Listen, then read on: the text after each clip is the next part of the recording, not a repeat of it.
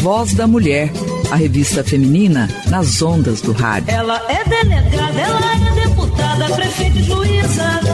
Uma produção da Associação Mulheres na Comunicação. Mulher brasileira, mulher brasileira, cidadã brasileira. Olá, está no ar Voz da Mulher, a revista semanal da mulher transmitida pela rádio web Mulheres na Comunicação. Um salve a você que nos ouve em casa, no trabalho, no trânsito, enfim, em qualquer lugar desse planeta. O direito à moradia é um dos direitos humanos fundamentais e está previsto no artigo 6 da Constituição Federal do Brasil. Sua garantia é um dos fatores preponderantes para o alcance pleno da dignidade da pessoa humana. É dever do Estado proporcionar a todos os cidadãos o acesso a uma moradia adequada onde possam viver com segurança, paz e dignidade e se desenvolver de forma integral, da infância à idade adulta. Isso significa que não basta o cidadão ter acesso a uma casa própria. Essa moradia ela precisa ter condições adequadas de higiene e conforto e deve preservar a intimidade pessoal e a privacidade familiar. Entretanto, devido às desigualdades sociais e de distribuição de renda existentes no Brasil, muitos brasileiros não têm acesso a uma moradia adequada e, por isso, acabam ocupando áreas insalubres de risco ou vivendo em favelas, onde muitas vezes não tem água encanada, luz elétrica e saneamento básico. No programa de hoje, dia 22 de maio de 2021, no quadro Direitos Humanos, nós conversaremos sobre o direito à moradia, direito às cidades e os despejos na pandemia em dois momentos distintos. No primeiro bloco do quadro Direitos Humanos, nós entrevistamos a Arilene Martins de Souza, que é filósofa e pós-graduada em formação de professores em educação ambiental.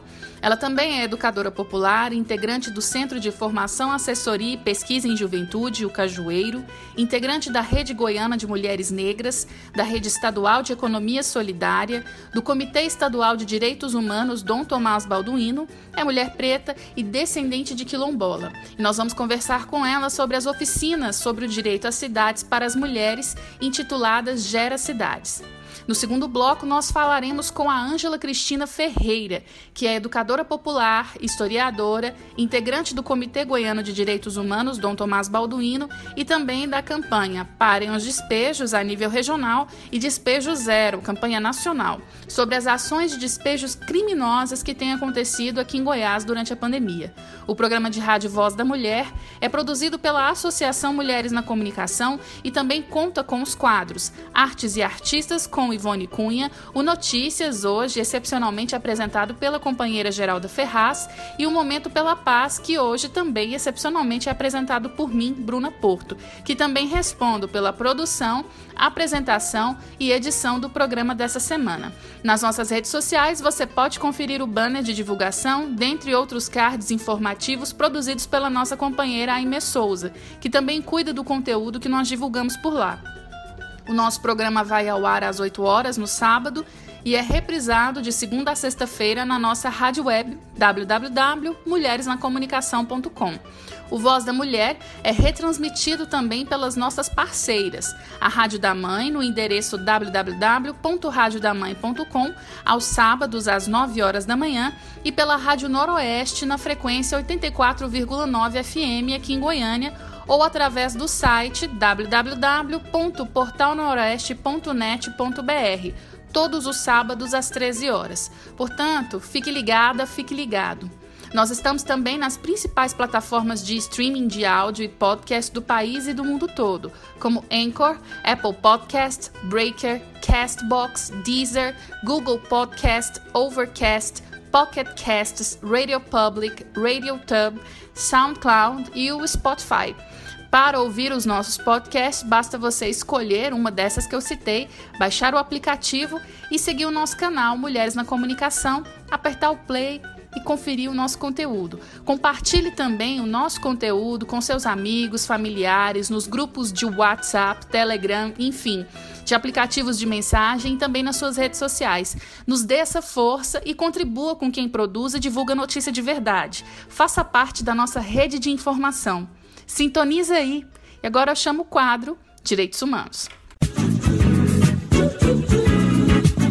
Direitos Humanos na Voz da Mulher. Em defesa das minorias, mulher. E no programa Voz da Mulher, desse dia 22 de maio, eu converso com a Arilene Martins de Souza, que é educadora popular, integrante do Centro de Formação, Assessoria e Pesquisa em Juventude, o Cajueiro, integrante da Rede Goiana de Mulheres Negras, da Rede Estadual de Economia Solidária, é, participa também do Comitê Estadual de Direitos Humanos Dom Tomás Balduino, é mulher preta, descendente de quilombola e veio falar aqui conosco no programa de hoje sobre o direito à moradia, mais especificamente o direito ao acesso à cidade por parte das mulheres, em especial as mulheres pretas.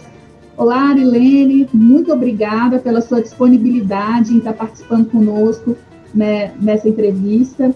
E eu abro aqui as perguntas pedindo para que você fale um pouco sobre a sua trajetória, né?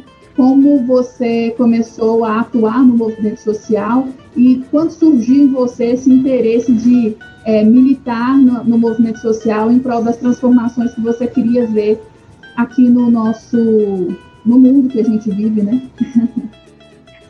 É, bom, bom dia, Bruna. É, bom dia a todos e todas aí que houve esse espaço aqui de acesso à comunicação mesmo, né, do direito à, à, comunicação. É, então, eu sou Arilene, né, como você já apresentou, é, tenho uma trajetória de formação e militância nos movimentos sociais, em especial aí a gente está é, componho algum, alguns espaços, Centro de Juventude Cajueiro, então tem minha, minha trajetória, minha vida foi de juventude foi toda formada aí com a Pastoral da Juventude, aí por isso estou hoje compondo aí a, a Associação a, a Cajueiro, né, que é um centro de formação em juventude, e vários outros espaços, né, Movimento Negro, Movimento Negro, é, estamos com uma demanda super bacana agora também como vem desse espaço do, do, do campo, né, do, do, descendente quilombola, é, meus pais é, nos criou na roça mesmo, então a gente também tem um desejo grande, um desejo grande aí de, de campo, mas aqui na cidade a gente vive aí também um gostinho do campo, né? Então também estou no articulação é, eu e mais três companheiros e companheiras aí, estamos indo articulação de cestas agroecológicas também, é, a partir da Casa de Vidro, que é um espaço de cultura, né? Discutindo aí essa, o sentido da cultura mais ampliada aí, com acesso à alimentação é, adequada e saudável, né? E esses dias a gente está aí, que é o, o, que eu venho falar hoje, né, que também, que é um espaço que tem articulado com a, Habitat Nacional, Associação Habitat, é, tem articulado, junto com o Fórum de Reforma Urbana, a discussão e a formação com oficinas em vários estados do país, que é o direito à cidade, né? Gênero, é, raça e direito à cidade. Arilene, então eu queria que você falasse é, para a gente a respeito desse movimento que é, está surgindo de reforma urbana. Queria que você falasse um pouco do direito à cidade, o que é esse direito à cidade, o que é essa proposta de reforma urbana que está sendo articulada junto a essa instituição que você, você citou anteriormente.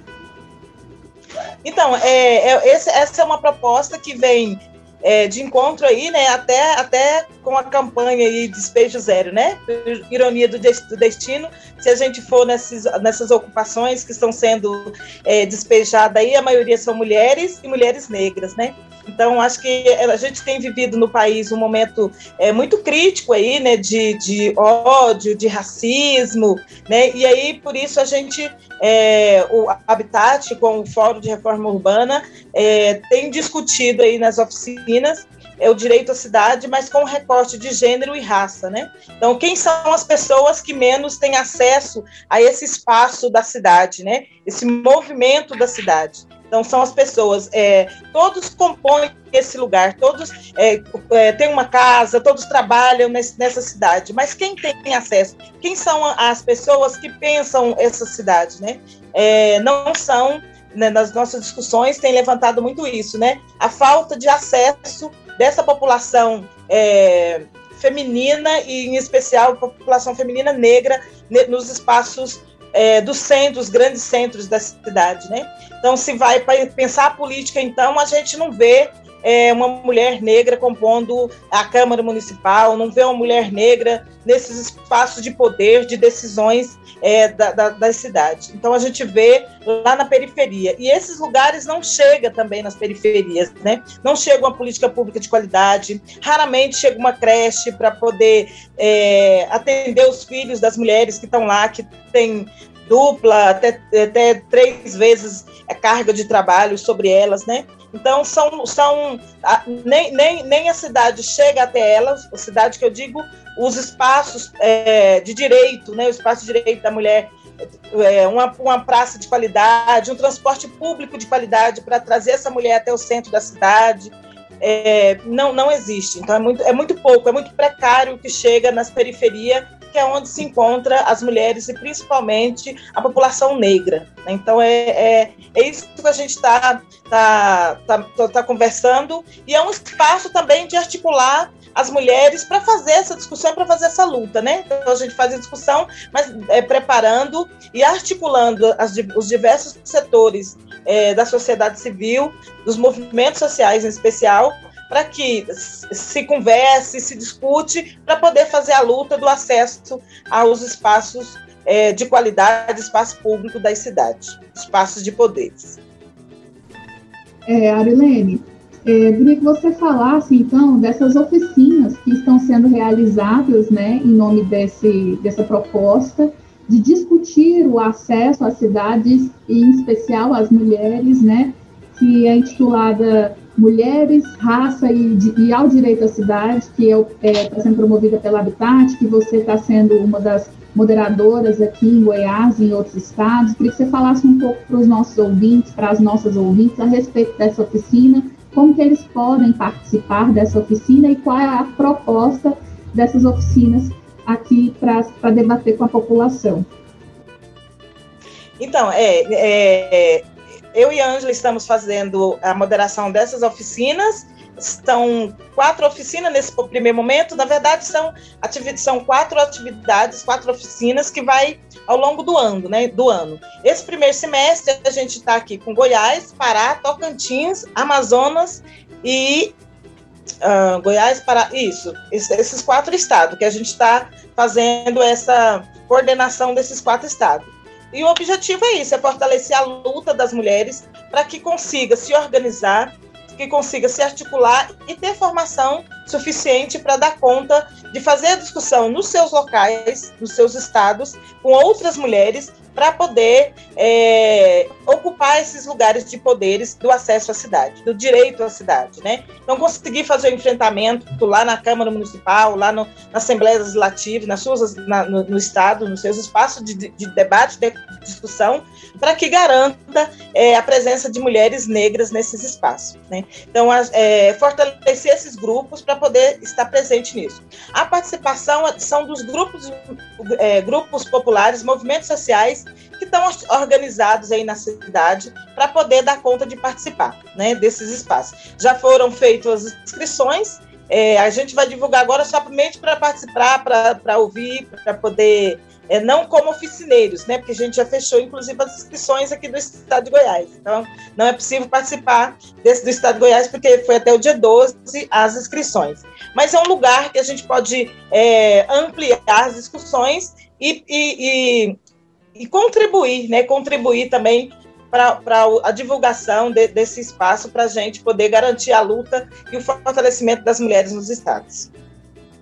É, Carilene, eu acho super bacana essa proposta das oficinas, porque também vocês vão ter um contato né, com, essa, com, essas, com essa população que demanda algo, né? E eu queria saber, por parte dessa, desse projeto, se posteriormente isso vai ser encaminhado de alguma forma para as instituições governamentais, para a formulação de políticas públicas. É, existe alguma proposta nesse sentido? Sim, então a ideia é essa. Esse, esse, primeiro momento, esse primeiro movimento das oficinas é a gente é levantar as demandas que tem, que os movimentos têm nos estados para poder fazer o, o, encaminhamento das propostas. Né? Então, na terceira oficina, que é o, a última oficina desse ciclo, é, é, é, fazer as propostas de do que, que a gente precisa, do que, que a gente é, demanda para poder a gente fazer a luta aí para dentro dos, das câmaras municipais, da Assembleia Legislativa, para poder garantir é, o, o, que é importante para a gente, né? Para ter direito e acesso é, da cidade. É, outra coisa que eu queria perguntar, Helene, que eu quero perguntar, é, diz respeito à questão da inclusão do critério de raça né, nessa, nessa proposta, em especial voltada para as mulheres negras, né, que enfrentam diversas dificuldades e elas são aí o grande número das trabalhadoras que estão aí trabalhando na pandemia, né, como muitas atuam no setor de, de, trabalho doméstico, né, estão aí acessando as cidades, usando o transporte público. Eu queria que você dissesse, enquanto mulher negra, enquanto militante do movimento de mulheres negras, é, como é, a importância de colocar esse critério de gênero e de raça dentro da luta para que a luta do movimento social seja também uma luta antirracista. Uhum.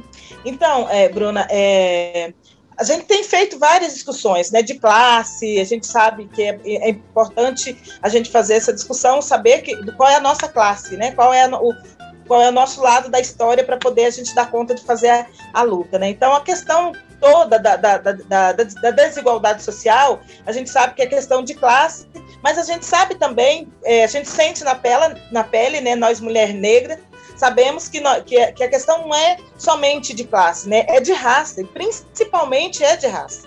Né? Pelo menos a gente tem feito muito essa discussão é, dentro do, do, dos nossos grupos, do Fórum de Mulheres Negras, a gente tem feito muito essa discussão de que a questão não é só de classe, é principalmente de raça. Porque quando a gente está vendo agora na pandemia, as mulheres que mais estão tá sendo é, violentadas, violência doméstica, que mais perdeu o emprego, são as, as mulheres negras, né? É, as, as pessoas que mais têm morrido são, as, são a população negra, tanto mulher quanto homem, né? Quando vai no, no no, no presídio, quem é a população maior do presídio, né? É a população negra, né? E quando a gente faz o recorte ainda de gênero, isso é mais agravante ainda, né? São, as, são a, o público mais vulnerável, muito mais exclu, excluído da sociedade, né? Além de ser mulher, ainda é negra. Então tem todo, todo esse essa problemática que a gente levanta para a discussão. Né? É, e por isso isso, a gente faz essa, esse recorte racial, porque a gente acredita que tem menos é, acesso é, a mulher negra aí na sociedade brasileira, né? Então, quando vai para a questão da saúde, quem tem menos acesso a uma saúde de qualidade, né, é a, é a mulher negra ou a população negra que não tem acesso. Vai para a população de rua, a maioria lá, 90% da população de rua são, são, são a população negra que está na rua aí, sem casa, sem saúde, sem educação, né? Então, são, é, é são é, longo, ao longo da história, isso nos apresenta claramente, né? Quem são o público aí, o, que tem menos, menos, que teve menos acesso a políticas públicas, a, a, ao espaço de poder, de discussão e debate. Então, é por isso a, a decisão aí de fazer o recorte é, de raça também nesse, nesse projeto. Quando a gente fala de acesso à cidade, a gente também fala das periferias, né? Que grande parte da população negra é, habita essa, essa região justamente pela marginalização, ser colocado à margem né, da cidade, do acesso a todos os produtos e serviços que aquela cidade pode vir a oferecer.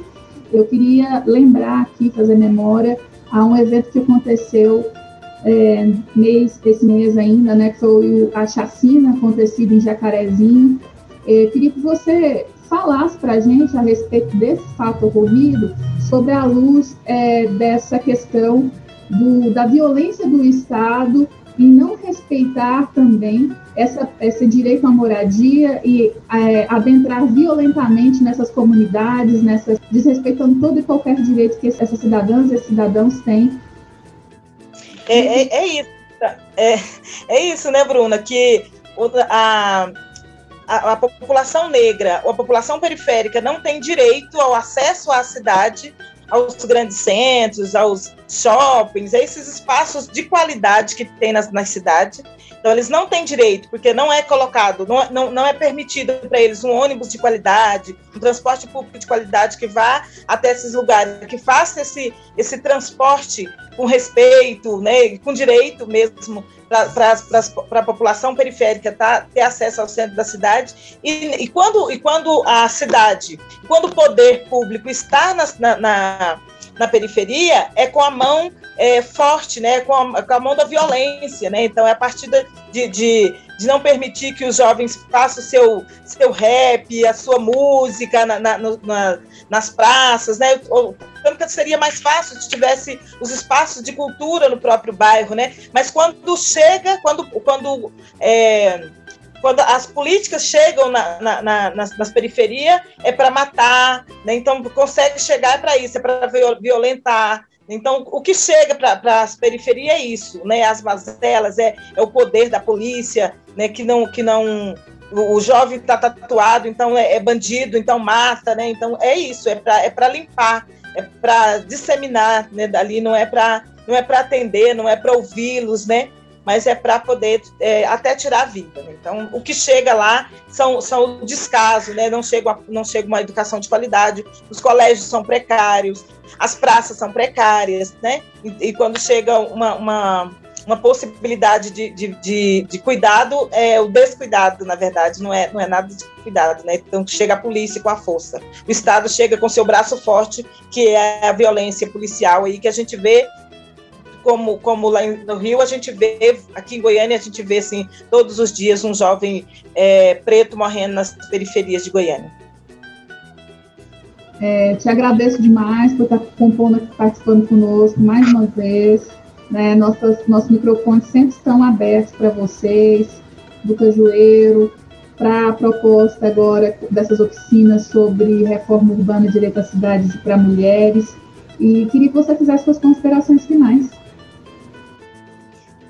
Então, eu que agradeço né, esse espaço aí que a gente tem é, voz, né, voz e vez para poder dizer um pouco aí das nossas lutas, né, das nossas angústias, mas também das nossas conquistas, né, enquanto é, mulher, enquanto mulher negra também, é, nesse cenário de crítico que a gente tem vivido. Né? Então, é parabenizar é, todos, todas vocês por esse espaço e dizer que a gente está aí. Estamos aqui também para poder é, dar continuidade aos projetos de vida, né? Esse projeto que traz vida e que traz inclusão social e direito para todas nós, mulheres e homens de bem, né? Nessa sociedade machista, racista, né? E toda homofóbica que a gente vive é, nos dias de hoje, principalmente, né? Então, é, acho que é dizer também para a população brasileira e goianiense que dê espaço para as mulheres negras, que apoie os projetos das mulheres, os empreendimentos das mulheres negras e todos os outros é, das pessoas que não têm esse acesso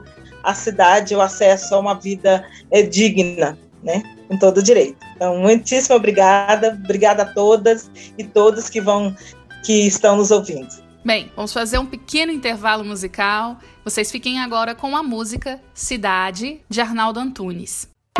Cidade sem mar, mas com montanhas de neve de isopor despedaçado sob o neon amanhecido, ruído de motor. A palavra amor no outdoor escrita em vermelho, dinheiro molhado de suor no bolso esquerdo, trabalho, carne de baralho desejo alheio não freia, na rua passeia. E esse cão de guarda que não para de latir a noite inteira. Lixo que não tem lixeiro, na segunda-feira, terça, quarta, quinta ou sexta-feira. Lixo de domingo entupindo o bueiro, cascas de banana nas calçadas da fama. Crianças para enfeitar as praças, mas não sob o sol a pino. O sangue da chacina escapou da jaula do jornal de hoje com a pose da sessão fashion. Cidade sem céu mais, com paisagens portáteis nas janelas das celas,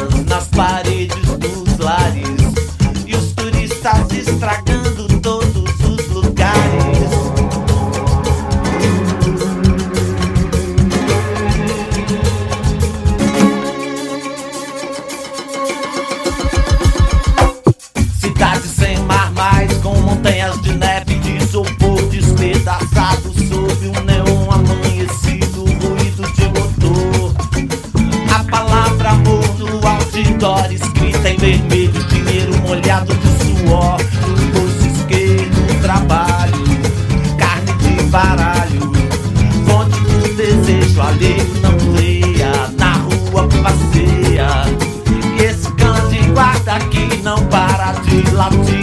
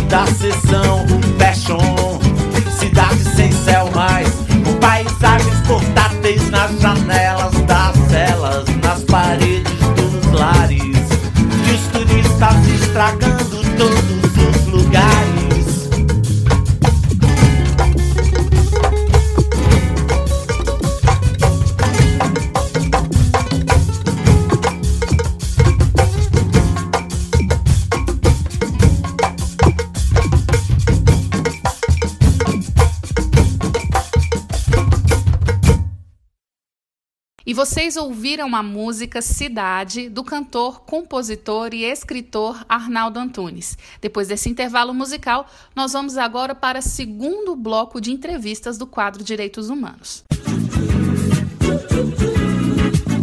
Direitos Humanos na voz da mulher. Em defesa das minorias, mulher.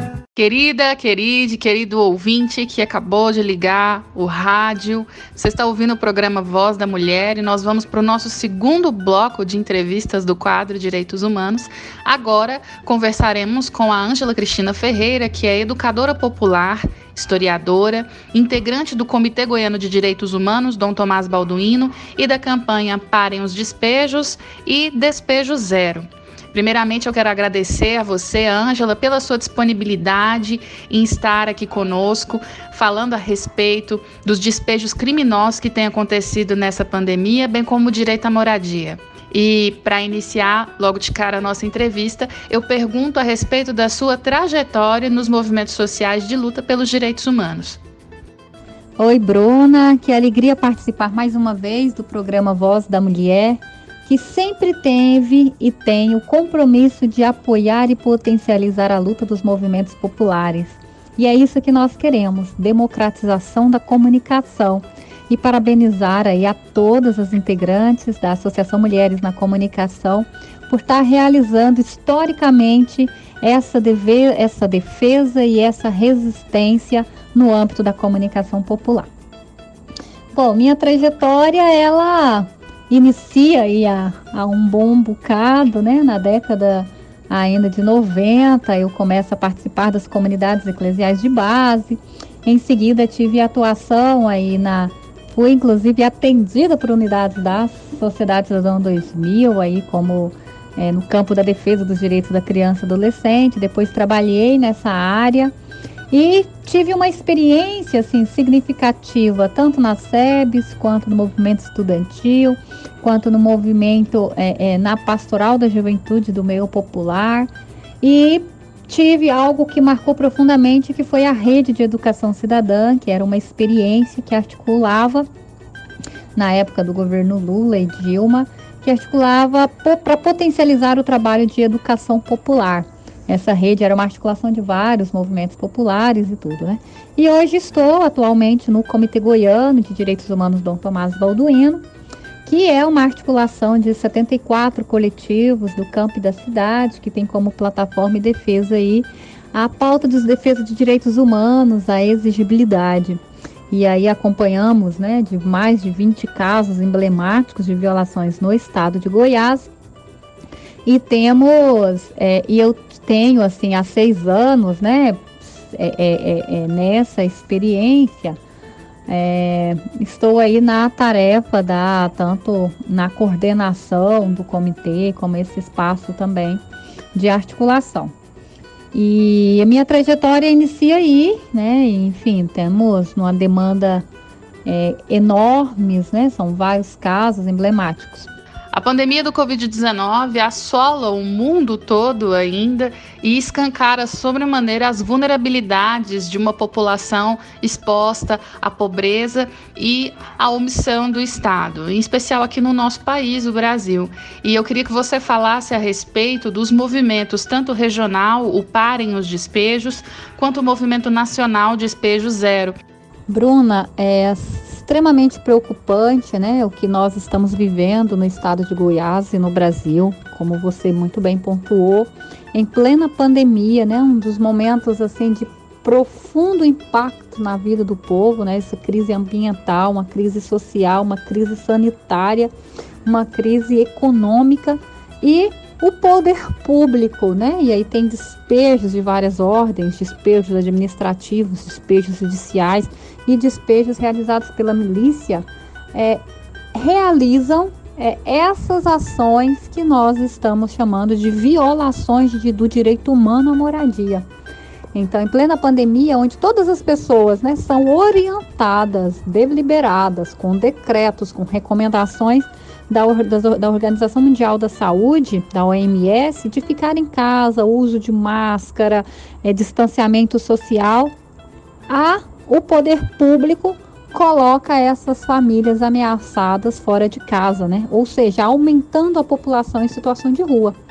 E só, né, por falar em população em situação de rua, não temos nenhuma política habitacional no estado de Goiás e em Goiânia para essa população.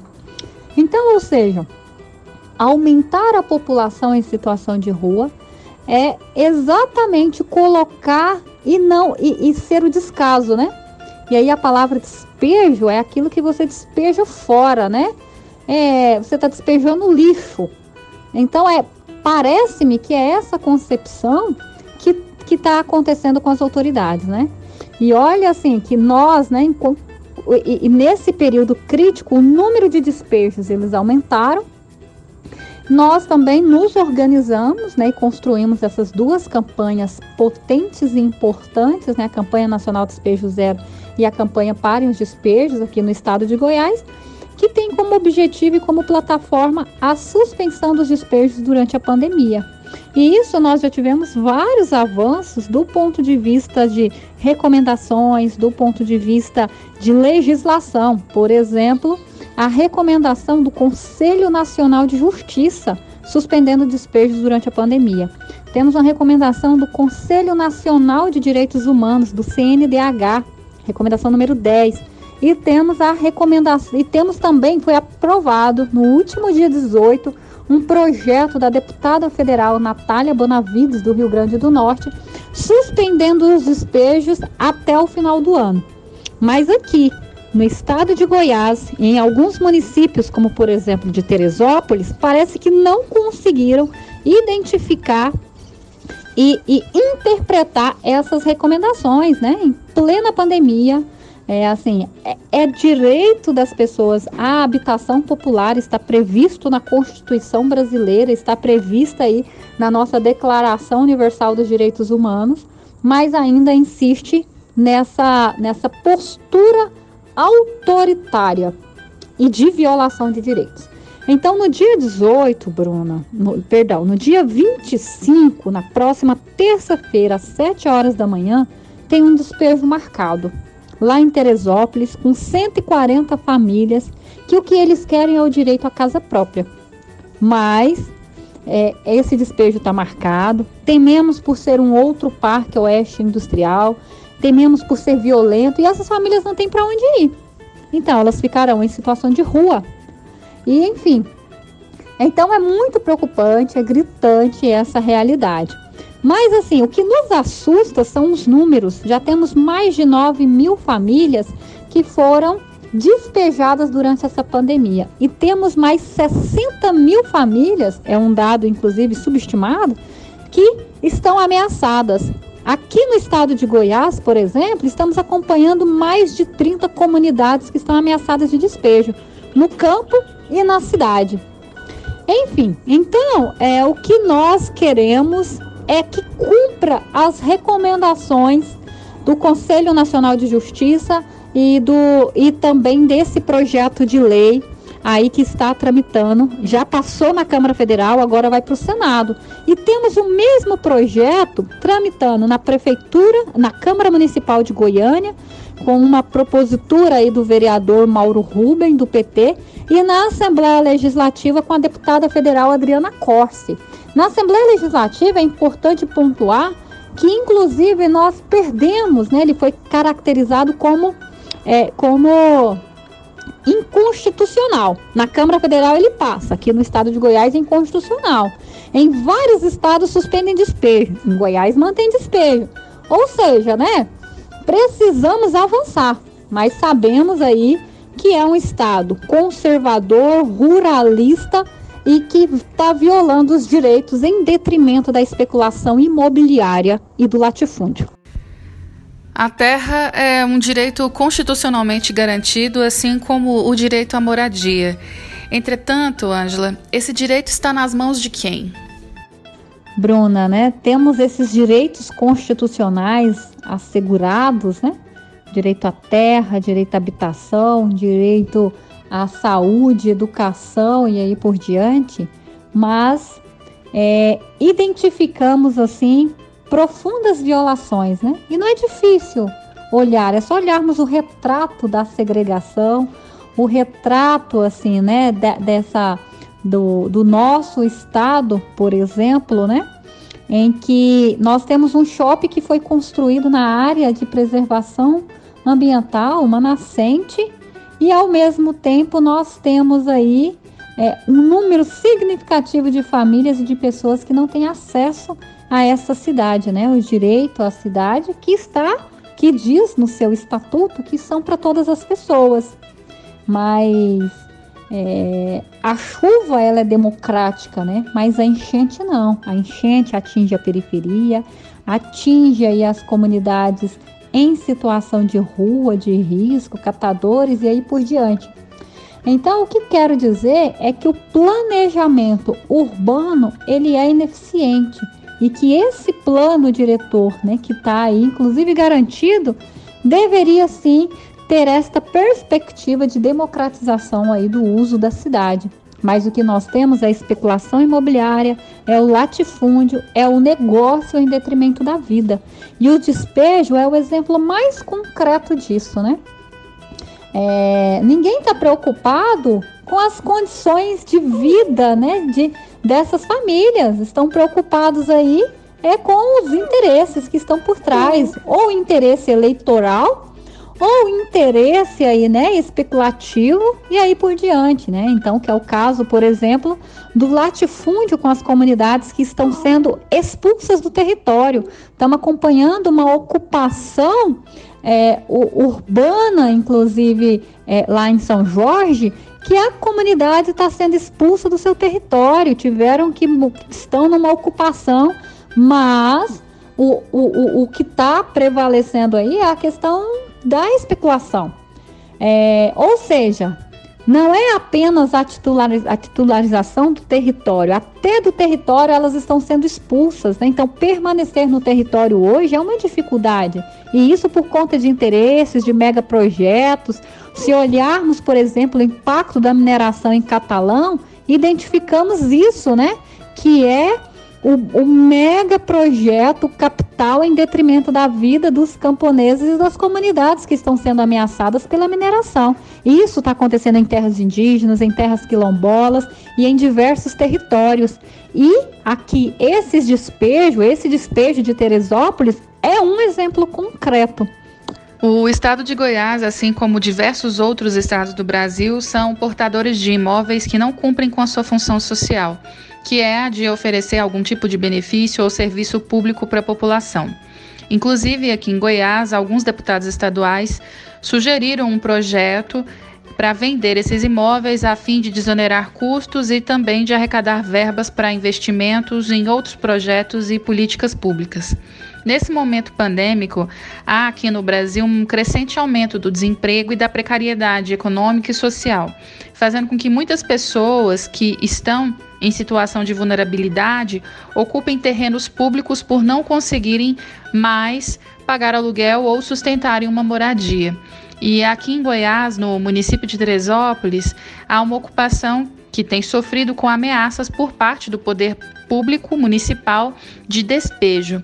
Inclusive, é, o Comitê de Direitos Humanos Dom Tomás Balduino tem acompanhado essa ocupação. Eu gostaria que você falasse um pouco da situação dessa comunidade que está ocupando esse terreno público no município de Teresópolis e como vocês do comitê têm auxiliado essas pessoas na garantia desse direito à moradia.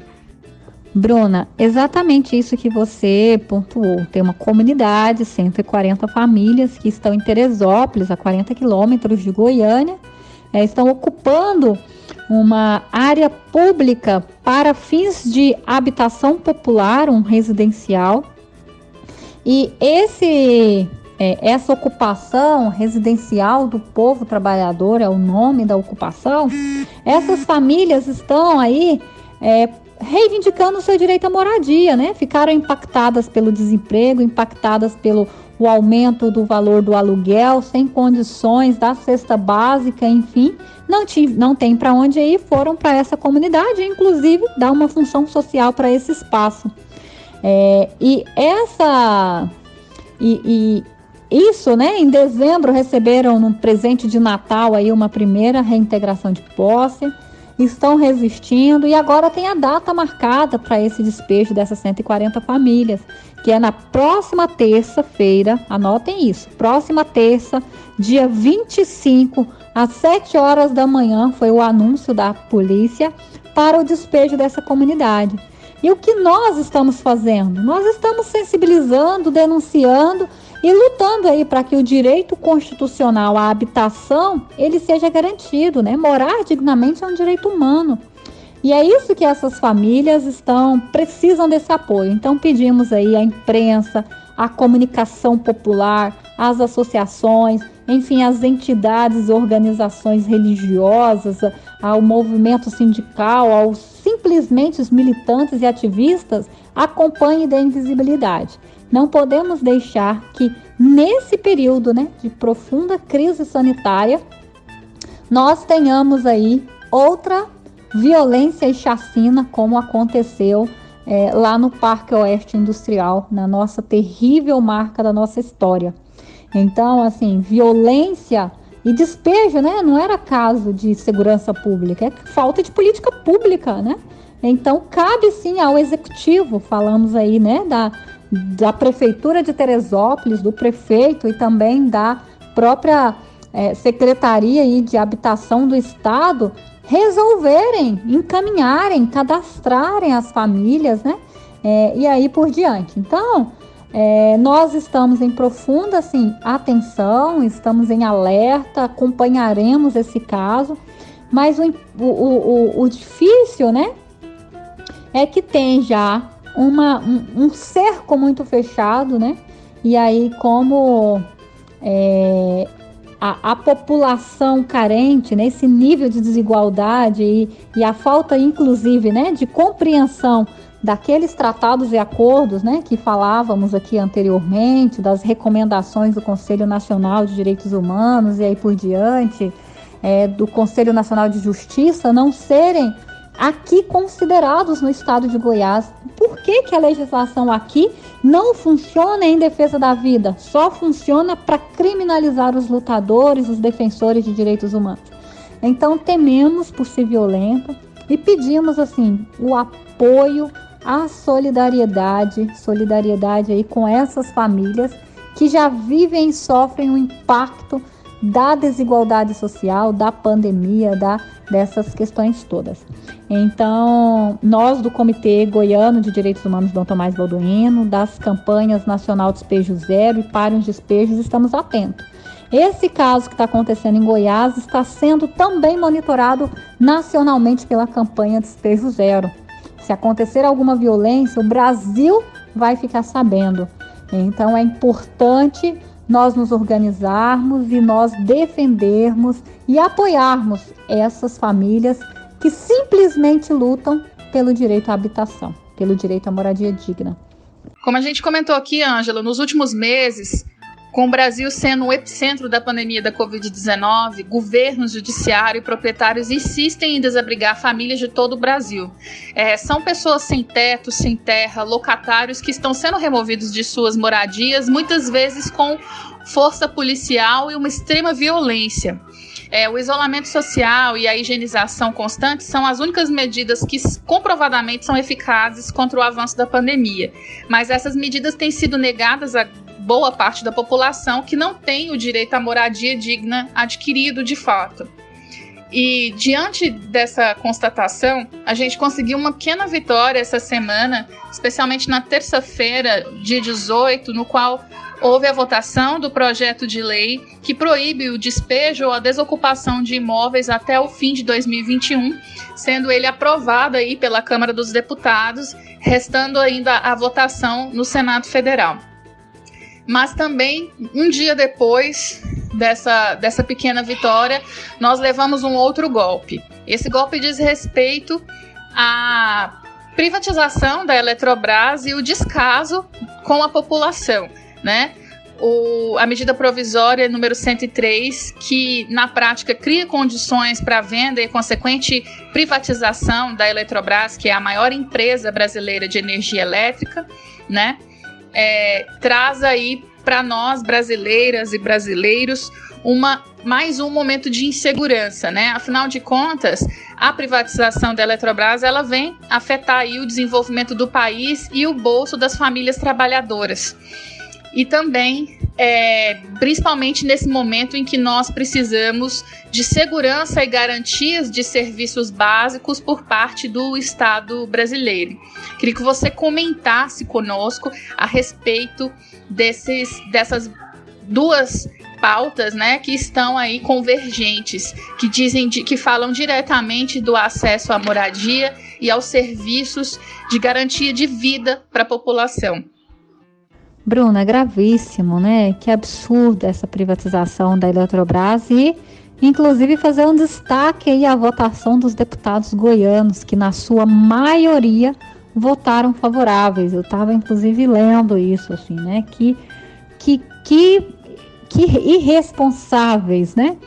Porque o que isso pressupõe? Qual o impacto disso na vida do povo? Energia mais cara, possíveis apagões e cá entre nós ainda prejudica todo o meio ambiente e, é, e segundo aí alguma análise né, de alguns eletricitários, pode aumentar inclusive logo assim no primeiro momento 17% o valor da tarifa de energia. E nós, o que nós precisamos e estamos defendendo, né, é a restatização aí de várias empresas que foram privatizadas. Então, o presidente Jair Bolsonaro, nessa crise, não tem nenhum respeito e compromisso com a vida do povo, né? Com a economia popular aí, né? Com que é, é, é, o tudo ficando mais caro. Olha o preço da gasolina, do gás e assim por diante, né? E vale a pena lembrar o que aconteceu no Amapá, né? Na região norte do país, que 20 dias sem num apagão por conta de uma empresa é, que foi ali, inclusive, né, a privatização, é, que inclusive deixou e manteve aquele apagão. Então, assim, é um absurdo, é um absurdo. E esse projeto já da Natália Bonavides, né, comentamos um pouco antes sobre ele, é um projeto de lei que suspende até o dia 31 de dezembro os despejos durante a pandemia.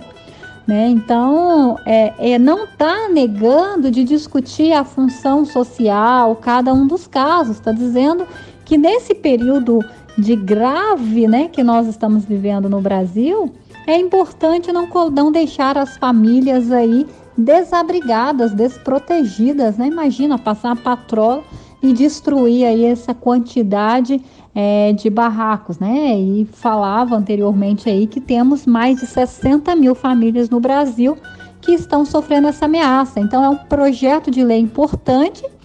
A vitória aí que aconteceu no dia 18, né?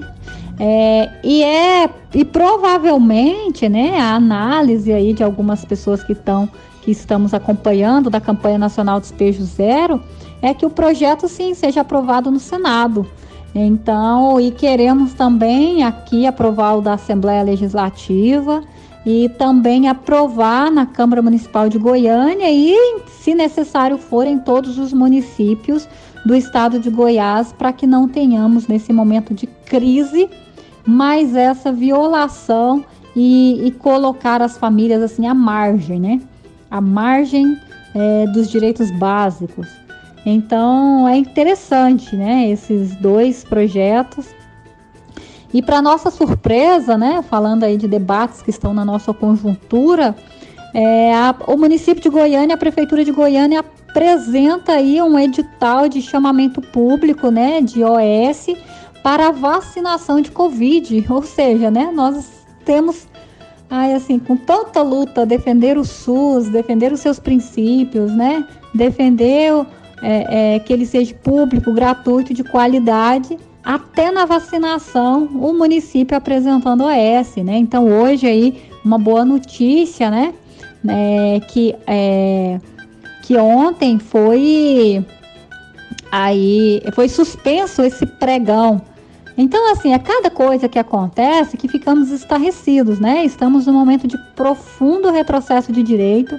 Tememos aí a PEC 32, né? Que é inclusive essa da, da reforma administrativa que vai sucatear os serviços públicos, né, não apenas os trabalhadores aí, os servidores públicos, e tira, né, essa PEC, eles retiram os policiais, né, a, a, a polícia e o poder judiciário. Quem mais ganha e lucra salários exorbitantes é o poder judiciário.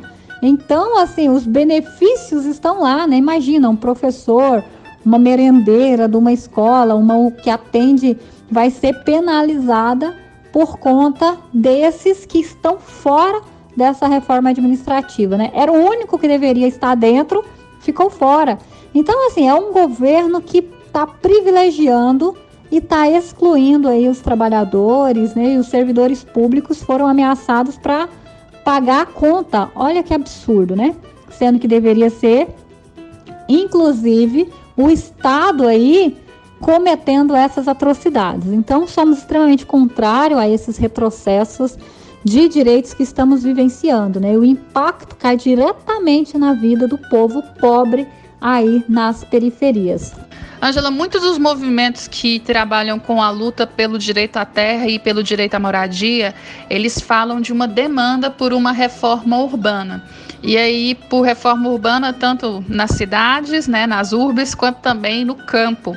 Mas eu queria que você falasse aqui para os nossos ouvintes o que, que significa essa proposta de reforma urbana. Bruna, é, essa é uma pauta muito importante, né? A reforma urbana e a reforma agrária. A reforma urbana, assim, né? Dizendo da forma mais bonita e também simples, que é o direito à cidade, que é o direito a ter casa, a ter trabalho, direito a ter lazer, o direito a você ir e vir, a ter saúde e aí por diante. Então, e hoje, assim, né, nós presenciamos uma, um, uma total segregação.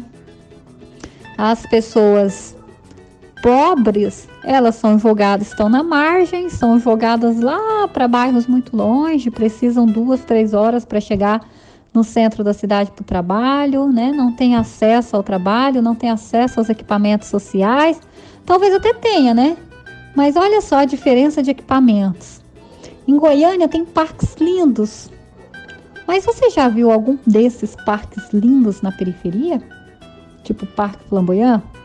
Não, o que aconteceu foram as famílias que moraram de lá foram expulsas do seu território para construir aquele negócio lindo, né? Que é exatamente o que estava tentando fazer ali no parque ali, é, Jardim Botânico, né? Que era algumas famílias serem expulsas para construir o parque para alguns.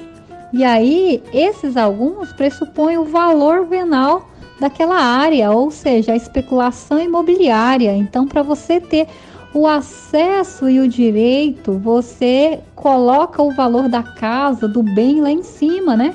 Então, eu nunca vi um parque lindo daquele no Jardim Primavera, na região noroeste, na região leste, né? Na região oeste, lá no Jardim do Cerrado. O que nós percebemos é que essa perspectiva de classe está no planejamento urbano. Então, a nossa proposta de reforma urbana, de sonho de reforma urbana, são oportunidades e direitos iguais, né? Direito à moradia, direito a trabalho, direito a transporte e aí por diante, né? Quem, quem que está andando de ônibus não é a classe média, é a classe alta, né? É, enfim, então assim, esse debate ele é muito profundo, né? E tem na sua raiz aí as contradições é, dessa sociedade, da desigualdade social. Então é isso que queremos pontuar. Por que, que a população em situação de rua ela não tem direito, por exemplo, à habitação, a trabalho, à escola e aí por diante, né? E enfim, poderíamos citar qualquer outra população.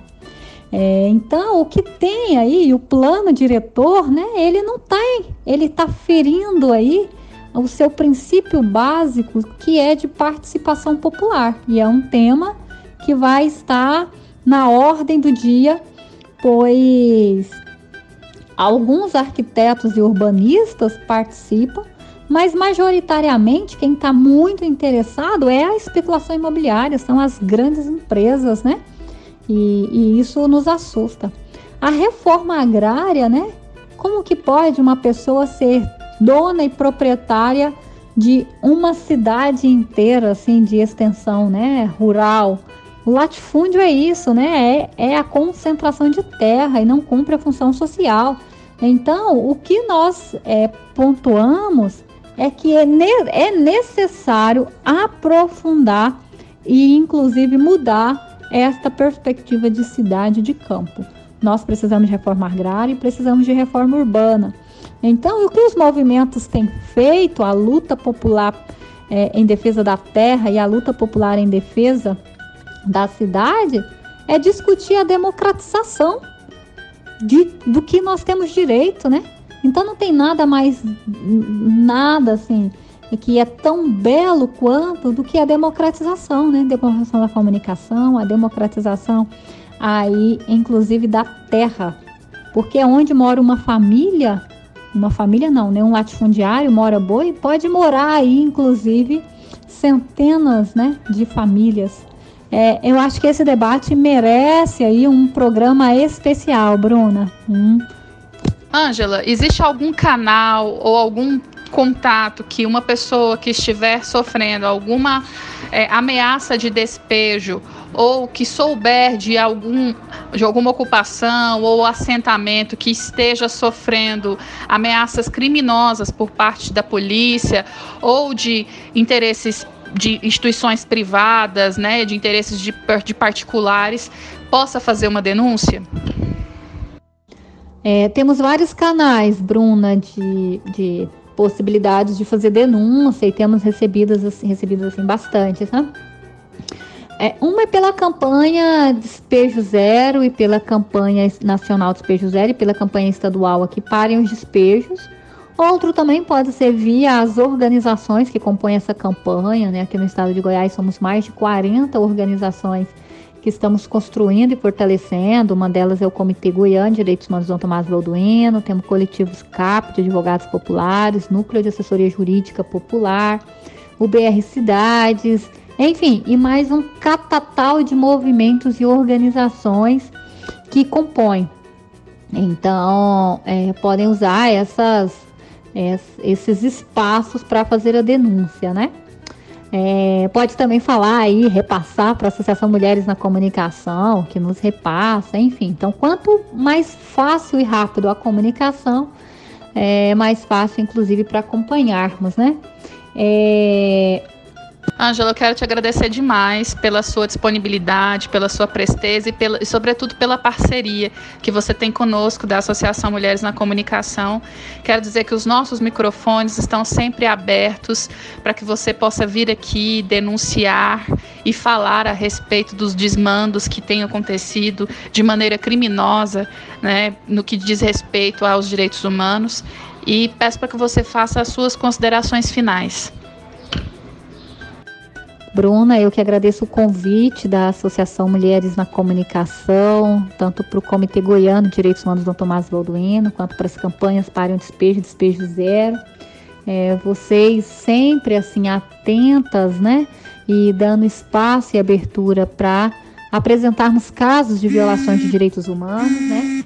E agora esse mais um caso de violação, esse de despejo ficamos profundamente agradecidos aí. Saiba que é, estamos nessa aliança em defesa da vida. É, minhas considerações finais, assim, é de muito agradecimento e também, assim, pedindo apoio e solidariedade nesse caso, né, que, que trouxemos aí hoje, nesse sábado, que é o caso de despejo mas também, assim, né, estamos acompanhando diversas outras violações de direitos humanos, tanto em partes da mineração, quanto comunidades, é, uma população em situação de rua que nessa pandemia sofreu e sofre, assim, profundas violações. Mas também, assim, de vocês anunciarem, né, espaços de formação como esse, é, essa oficina, né, de é, gênero, raça e direito à cidade, que eu e a Arilene estamos aí com a tarefa de realizar aqui no estado de Goiás.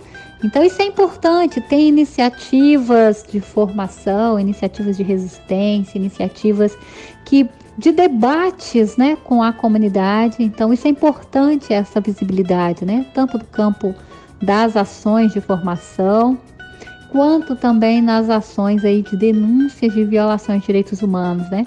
Várias mulheres é, dessas comunidades, ocupações, estarão participando dessa oficina aí, né?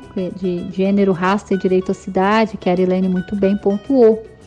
E também, assim, né, queremos agradecer aí a Associação Mulheres na Comunicação, que assina a nota pública, né, que elaboramos essa semana, é, exigindo do governo do estado de Goiás é, os dados de homicídios no estado, né? Um único estado no Brasil que não apresenta os dados de mortes. É, isso nos preocupa bastante, porque inclusive estamos discutindo né, essa questão da violência, das violências, do racismo, é, de violência policial e aí por diante. Então, parabenizar, agradecer vocês também por compor aí o comitê e por estarmos juntos nessa fileira em defesa da vida, em defesa das comunidades, dos territórios é, e nessa resistência contra todos esses retrocessos de direitos. Um abraço afetuoso a todas as integrantes da Associação Mulheres na Comunicação e deixo aí, encerro com a nossa frase: direitos humanos não se pede de joelhos, direitos humanos exige-se de pé. Dom Tomás. Então, antes de darmos continuidade aos demais quadros do programa Voz da Mulher, nós vamos fazer outro intervalo musical. Então, fiquem agora com o Popurri de Saudosa Maloca e Ordem de Despejo, que são composições de Adoniran Barbosa, só que nessa versão com a interpretação de Emicida e Jussara Marçal.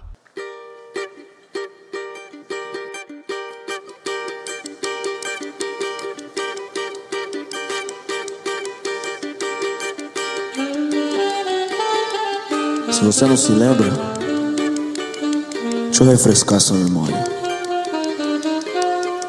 Onde tem esse prédio aí, bonito, espelhado. Era uma casinha velha, caindo aos pedaços. Foi aqui, João, que eu, Mato Grosso e o Joca Fizemos nosso puxado, fizemos nossa maloca. Mas um dia. Quero nem me lembrar, mano. Os caras da prefeitura. os homens mandou derrubar.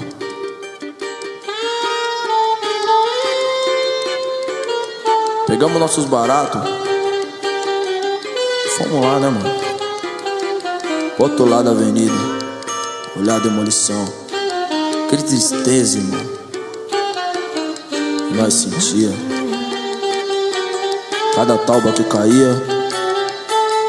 Parecia que esmagava o nosso peito, doía no coração. Mato Grosso mais bravão quis gritar. Mas em cima eu falei. Os caras tá com a razão. Mas arranja outro lugar pra nós.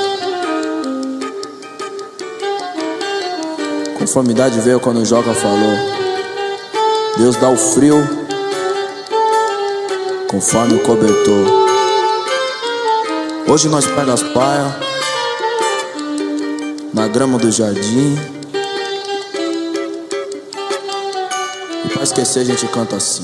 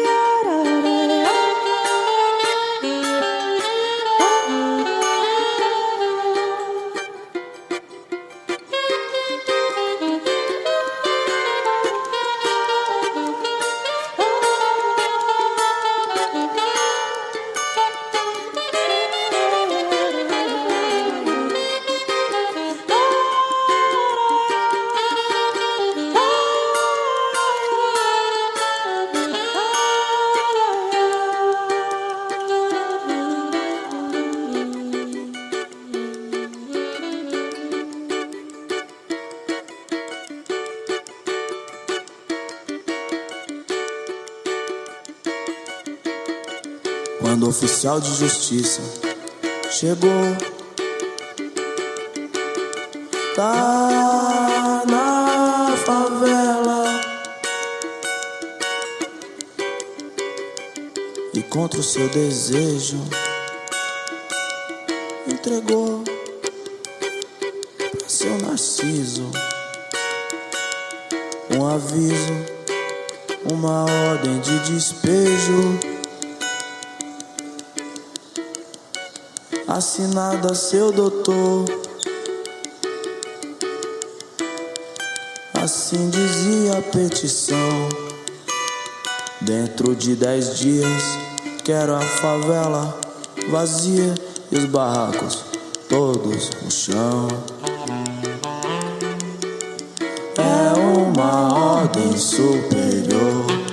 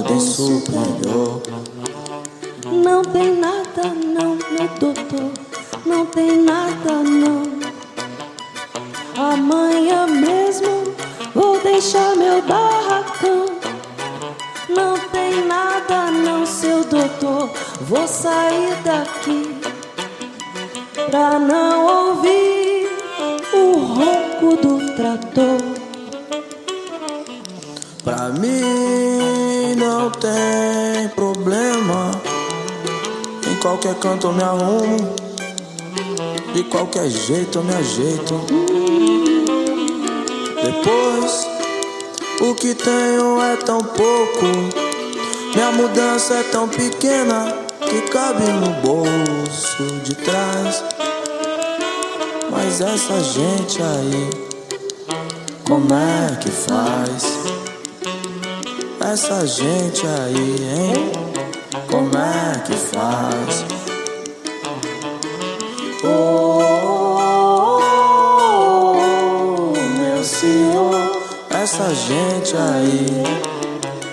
É que faz? Oh, meu senhor, Essa gente aí, como é que faz?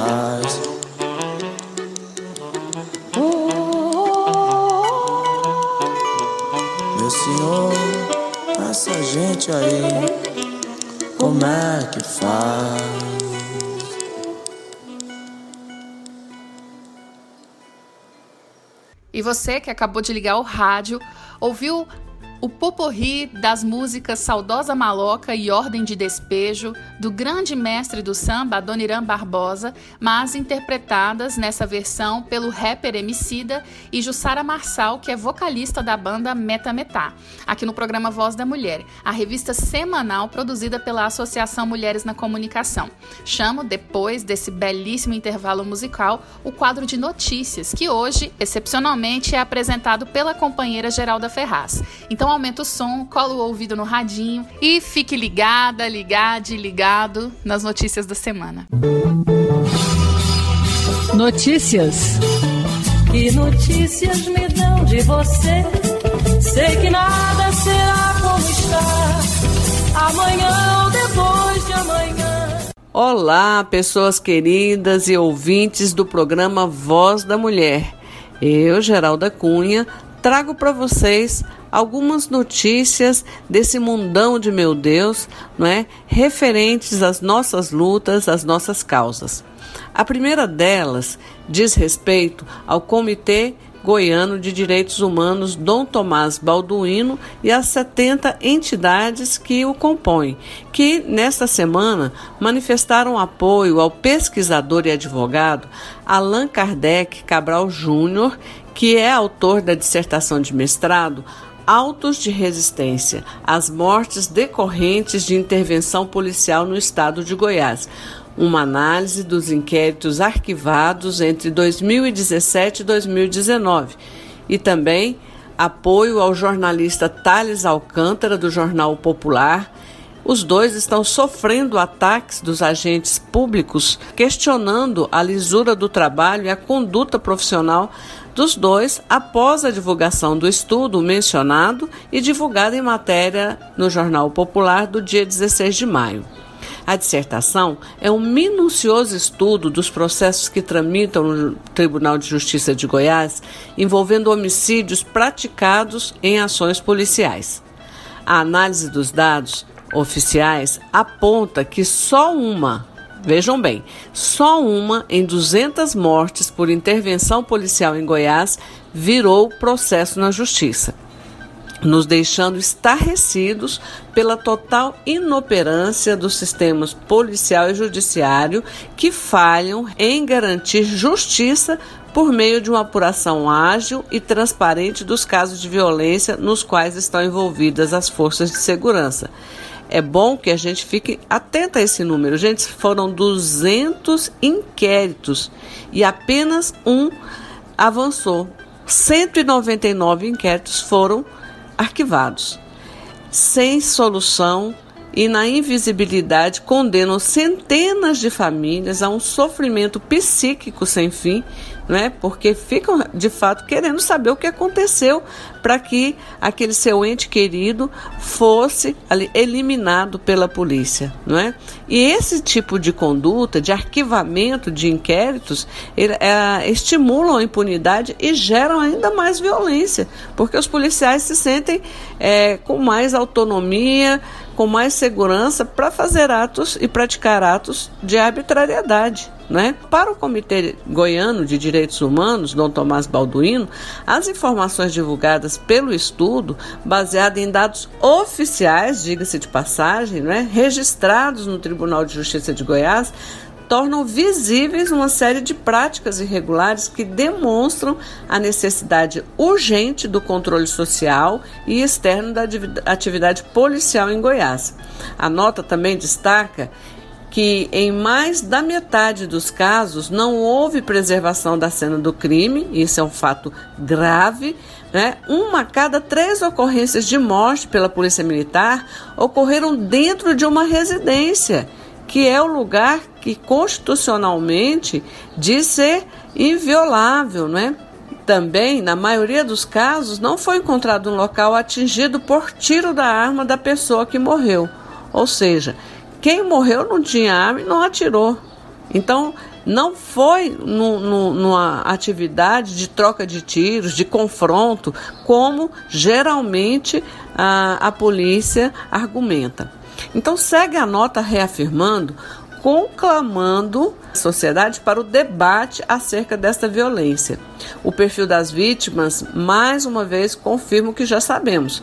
O racismo estrutural está enraizado na conduta da Polícia Militar goiana e brasileira. A maioria dos mortos era de jovens, negros e levaram entre três e quatro tiros. Não é apenas a chacina realizada pela Polícia Civil do Rio de Janeiro no dia 6 de maio, que vitimou 28 pessoas na comunidade do Jacarezinho, lembra a nota do comitê, e a violência estrutural reproduzida pelas polícias brasileiras em todo o país de diversas formas que nos impõe a urgência dessa discussão. Basta acompanhar o noticiário para notar que também aqui em Goiás também aumentaram os casos de violência policial com essas mesmas características observadas no resto do país. Entretanto, em nosso estado há um agravante inaceitável que precisa ser denunciado. Nós vivemos um apagão de informações provocado pela omissão de dados de homicídios resultantes de ações policiais. Inaceitável num estado democrático, democrático de direito, onde as informações devem ser publicizadas, transparentes, não é? A Polícia Militar, o Estado de Goiás sonegar essas informações à sociedade. Então, há cinco anos, quantas pessoas, civis ou militares, morrem em operações policiais em Goiás? Porque esse documento que credibiliza a, as polícias a não dar essas informações existe há cinco anos. Então, há cinco anos a ocultação de dados referentes à atuação de uma instituição pública, conforme o grau reduzido de liberdade e democracia em que vivemos, resultando então numa normalização e institucionalização de ações policiais com resultados fatais. A Secretaria da Segurança Pública do Estado de Goiás nega informações para que possa ser medido seu índice de letalidade pelo monitor da violência e pelo Fórum Brasileiro de Segurança Pública. Assim, ela atua diariamente em sigilo injustificável de suas ações, com base na Portaria 750 de 2016, que regulamenta o tratamento de assuntos sigilosos produzidos e custodiados pela Secretaria de Segurança Pública de Goiás. Então, trata-se de um regramento inaceitável, uma vez que os dados solicitados por jornalistas, pesquisadores e gestores de políticas públicas não incluem informações sensíveis ou a identidade dos investigados, mas tão somente a quantidade de operações e o número das vítimas. Apesar do cerceamento do direito à informação, continua a nota, um levantamento extraoficial feito pela imprensa revelou que Goiás, entre os anos de 2018 e 2019, foi o estado que teve maior aumento nas mortes resultantes de ação policial em comparação com os anos anteriores. Os dados também apontam que Goiás ocupa o deplorável posto de segundo lugar em 2019 no ranking nacional de homicídios praticados em ações policiais por taxa de 100 mil habitantes. O quadro de violência policial no estado de Goiás não é novidade. Considerando a última década, o estado soma vários casos emblemáticos de homicídios, formação de grupos de extermínio, violência contra a imprensa, tortura e desaparecimentos forçados protagonizados pela Polícia Militar. Uma situação tão grave que, denunciada nos meios políticos, foi nacionalmente e internacionalmente reconhecida a partir da realização de uma audiência temática da Comissão Interamericana de Direitos Humanos em Washington e da federalização de inquéritos que demonstraram a grave violação de direitos humanos e a inércia das instituições estaduais. Assim, os autos de resistência goianos continuam tendo seus inquéritos arquivados em repartições públicas que supostamente deveriam agir diante de possíveis crimes cometidos por agentes públicos de segurança. Nesse ponto, a omissão parece estar se tornando a forma política padrão quando se trata das ações policiais com a contribuição de vários atores públicos. A nota do Comitê Goiano de Direitos Humanos, Dom Tomás Balduino, apela ao governador Ronaldo Caiado que restabeleça imediatamente a transparência da gestão pública e o princípio da ampla publicidade de seus atos, revogando a portaria mencionada, dando amplo acesso às informações sem qualquer prejuízo às investigações para que possa iniciar uma discussão sobre o modelo de atuação policial que a sociedade quer a partir de uma atuação democrática, transparente e constitucional. Essa nota é muito importante, é muito sério o que está acontecendo em relação a esse fato em específico envolvendo aí o professor mestre, né, e a sua dissertação, uh, o Allan Kardec e também o, a matéria do jornalista Thales Alcântara, deixando claro aí a interferência e uh, esse essa forma né, antidemocrática, autoritária de é, conduzir as coisas públicas. E uma boa notícia da agência da Câmara dos Deputados diz que as deputadas e deputados aprovam o aumento da pena mínima para feminicídio. Então, no último dia 18, a Câmara dos Deputados aprovou o aumento da pena mínima para o crime de feminicídio. E, de acordo com o projeto de lei, a pena passaria para a reclusão de 15 a 30 anos. Atualmente, a pena mínima é de 12 anos. O projeto ainda vai ao Senado. A mudança na pena é necessária até para levar à reflexão aqueles que julgam que podem tirar a vida da mulher, sua autonomia e sua vida diz a autora do projeto, a deputada Rose Modesto, do PSDB do Mato Grosso do Sul. A relatoria foi a deputada policial Kátia Sastre, do PL de São Paulo. Outra novidade do projeto é a tipificação do feminicídio como crime do Código Penal. Para a relatora, a tipificação em separado do crime de feminicídio permitirá saber com mais precisão a quantidade desses crimes cometidos, pois eles não serão mais classificados como homicídio com qualificação. Quanto ao tempo de cumprimento da pena para o preso condenado por feminicídio poder é pedir progressão para o regime semiaberto, por exemplo, o texto aumenta de 50% para 55% de pena cumprida no regime fechado se o réu for primário a liberdade condicional continua proibida.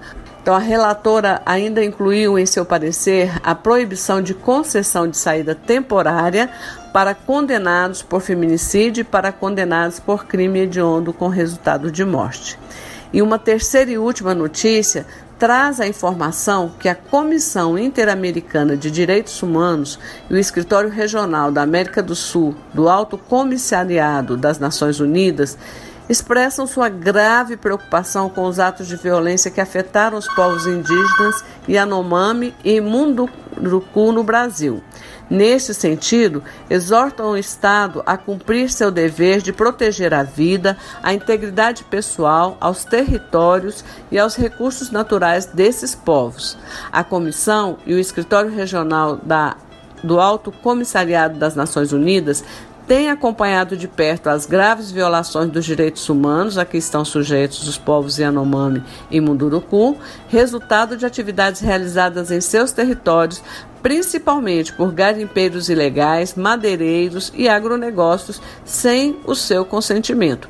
Nesse sentido, a Comissão Interamericana e o Escritório Regional da América do Sul do Alto Comissariado das Nações Unidas exortam o Estado brasileiro a cumprir seu dever de proteger a vida, a integridade pessoal, territorial e recursos naturais dos povos indígenas Yanomami e Munduruku essas foram as notícias escolhidas para o programa de hoje. Nós ficamos por aqui. Um grande abraço, se cuidem, usem máscara, usem álcool em gel e até o próximo programa. Bem, agora é a vez da nossa parceira Ivone Cunha que é artista plástica, arte terapeuta e idealizadora e proprietária do Alvorecer Ateliê Café, responsável pela produção e apresentação do quadro Artes e Artistas. Sintonize seu rádio, tome nota da agenda cultural dessa semana e fique aqui conosco. Você tem sede de quê? Você tem fome de quê? Artes e artistas na voz da mulher. A gente não quer só comida, a gente quer comida, diversão e arte. Olá, amigos e amigas do programa Voz da Mulher. Eu, Ivone Cunha, estou com vocês para mais um quadro Artes e Artistas. E o Brasil perdeu nessa semana que passou mais uma de suas grandes atrizes. E é sobre ela que falo hoje, Eva Vilma Riefle Bucup Zaratini. Eva Vilma nasceu em São Paulo no dia 14 de dezembro de 1933 e faleceu no dia 15 de maio de 2021. Foi uma atriz e bailarina brasileira. Iniciou a carreira em 1952, protagonizando diversas telenovelas na Rede Tupi e Record TV, entre as décadas de 1950 e 1970, além de uma breve passagem pela TV Excelsior. Em 1980, transferiu-se para a Rede Globo, consolidando-se como uma das principais artistas da emissora. Dentre seus principais papéis estão as gêmeas Ruth e Raquel na primeira versão de Mulheres de Areia e Diná na primeira versão de A Viagem, além de ter protagonizado o seriado Alô Doçura, inspirado no sitcom americano I Love Lucy, ao lado de seu primeiro marido, o ator John Herbert, na Globo, interpretou personagens que oscilavam entre mocinhas e vilãs, sendo as mais marcantes Márcia em Elas por Elas, a perversa Maria Altiva Pedreira de Mendonça e Albuquerque na novela Indomada, a doutora Marta do seriado Mulher, a Lucrécia em Começar de Novo e a alcoólatra Fábia em Verdades Secretas. Eva Vilma era filha de Otto Riefle Jr., um metalúrgico alemão nascido em Pforzheim, perto de Stuttgart, no sul da Alemanha. Ele veio para o Brasil em 1929, aos 19 anos, para trabalhar na metalúrgica Levi Frank, no Rio de Janeiro. Um ano depois, foi transferido para São Paulo pela mesma empresa e conheceu Luísa Karp, uma portenha judia de ascendência russa, com quem se casaria. Eva Vilma sempre gostou muito do mundo artístico e manteve aulas particulares de canto, piano e violão com a mestra musical Inesita Barroso. Ela iniciou sua carreira como bailarina clássica aos 14 anos. Passou a dar aulas de balé com uma amiga nessa idade, ganhou aulas de patinação no gelo e foi contratada pela empresa para participar do Holiday on Ice um dos maiores festivais de patinação no gelo do mundo, mas foi proibida por seus pais. Sendo bailarina, logo passou a fazer parte do São Paulo Balé de Maria Oleneva. Logo começou a aparecer chances para atuar como atriz. Eva Vilma foi casada com o ator John Herbert de 1955 até 1976, com quem teve dois filhos, Vivian e John Herbert. Teve cinco netos, Miguel e Mateus, filhos de Vivian, Gabriela, Francisco e Vitório, filhos de John Herbert.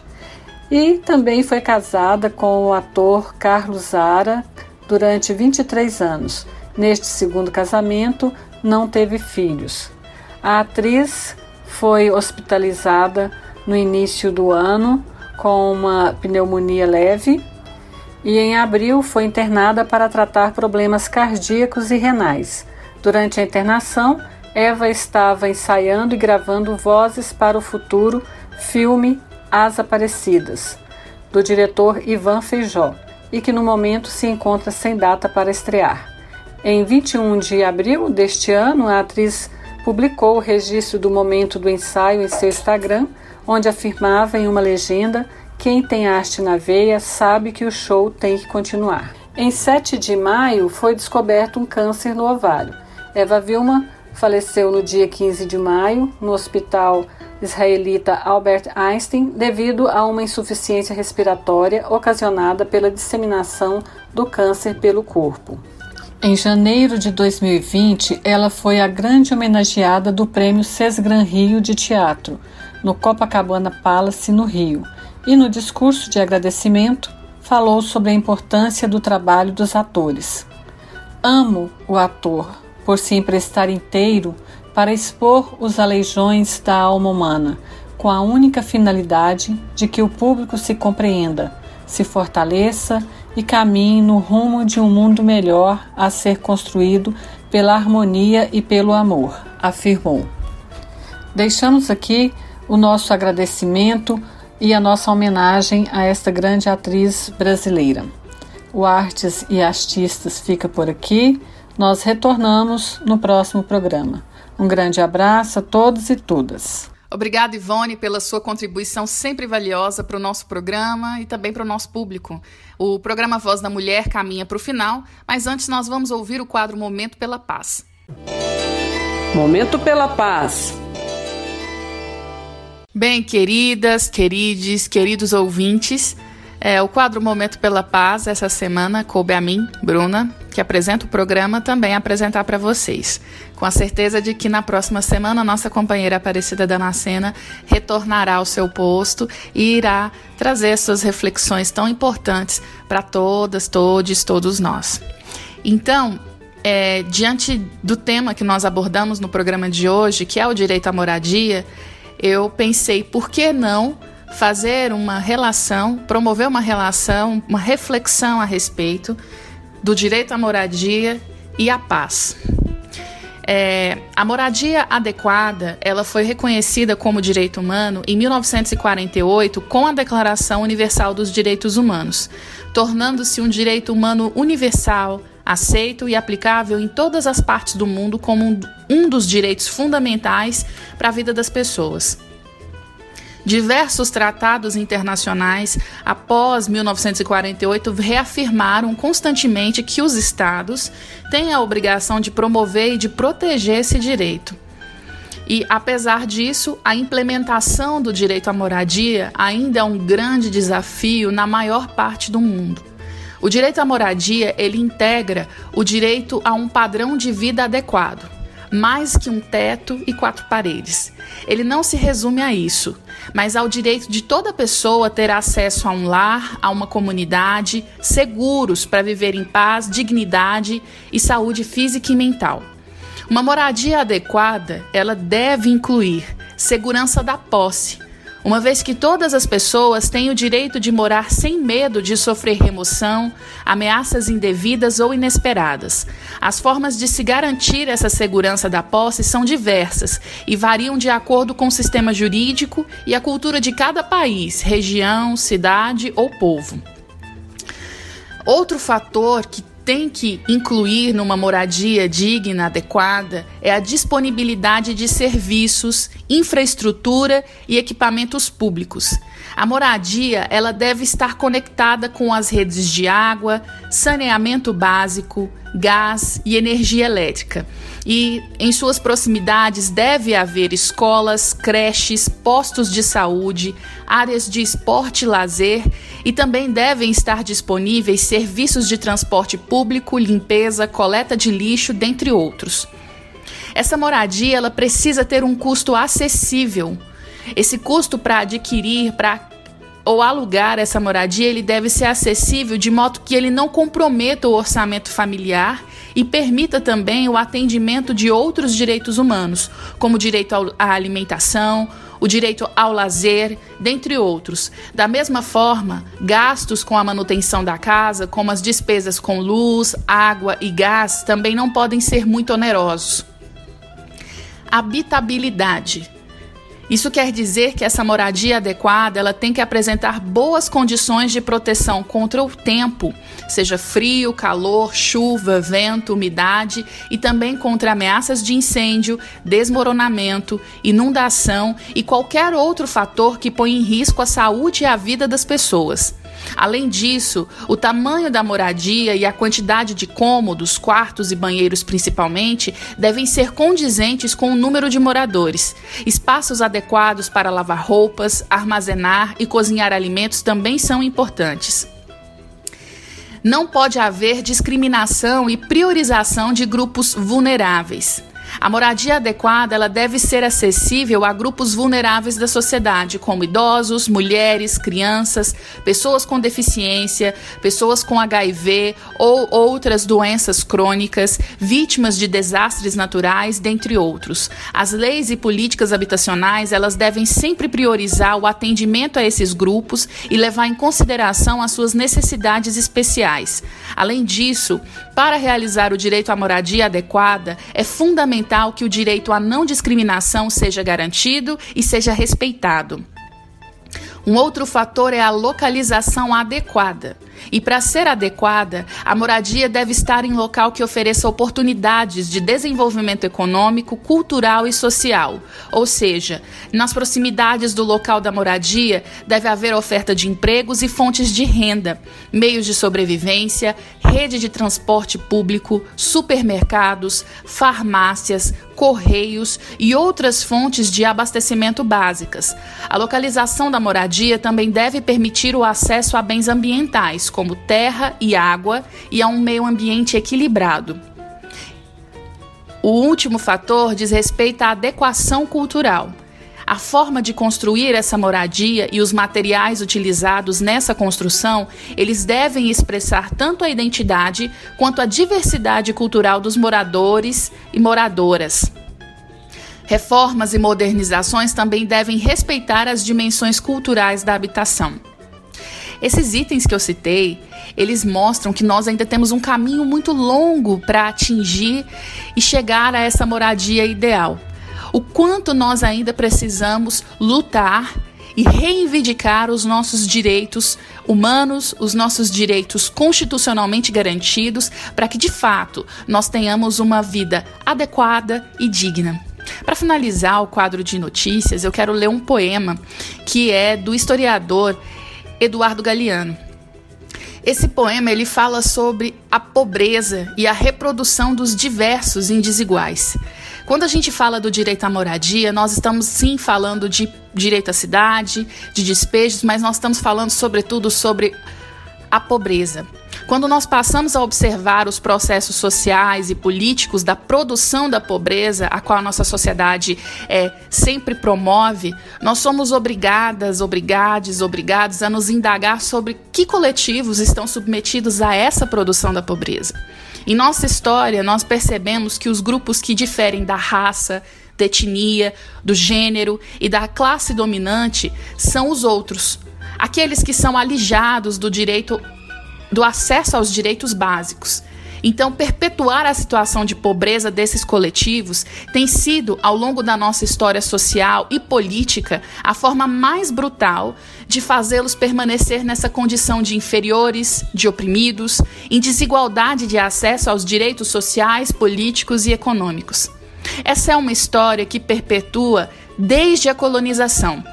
A produção das das pessoas pobres é articulada e reforçada com os processos sociais que conferem uma assimetria à diversidade, reduzindo assim o diferente à condição de inferioridade. No contexto social e político, isso se deu em grande medida pela expropriação violenta de suas terras, desde a chegada dos portugueses aqui, dos colonizadores que expropriaram os povos originários aqui do Brasil, os indígenas das suas terras, dos seus territórios, execraram, eliminaram as suas culturas, as suas memórias, as suas histórias, as suas identidades, suas línguas, sua visão de mundo e de si mesmo.